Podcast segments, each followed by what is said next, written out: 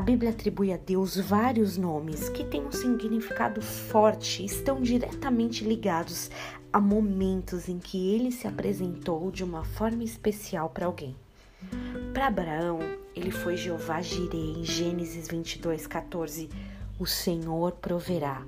Foi experimentando a provisão que surgiu o reconhecimento deste atributo forte, destacado, único de Deus. E é claro, depois desse, muitos outros vieram. Jeová Nissi, a nossa bandeira. Jeová Rafá, aquele que sara. Jeová Shalom, a paz. E tantos outros. Talvez em certos momentos da tua vida você já experimentou cura, paz, provisão que não era comum, foi realmente divina.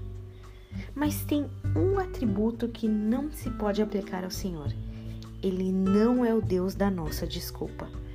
Quantas vezes pessoas se apoiam na teoria, ah, Deus mandou eu fazer isso, para justificar seus atos e omissões? Certa vez, uma amiga comentou comigo que havia pedido demissão do trabalho. Foi Deus que me mandou. Eu até questionei se haveria outro emprego em mente ou se ela conseguiria manter as despesas da casa. Se Deus mandou, ele seguraria as pontas. O Deus, o tempo, aliás, mostrou que não foi uma direção clara do Senhor, mas uma vontade da carne mesmo, um sentimento que aflorou e foi atribuído, confundido como um pedido de Deus. Mas em tudo que Deus nos pede, uma coisa é certa: Ele não deixa de ser Shalom, Jireh e Nissim.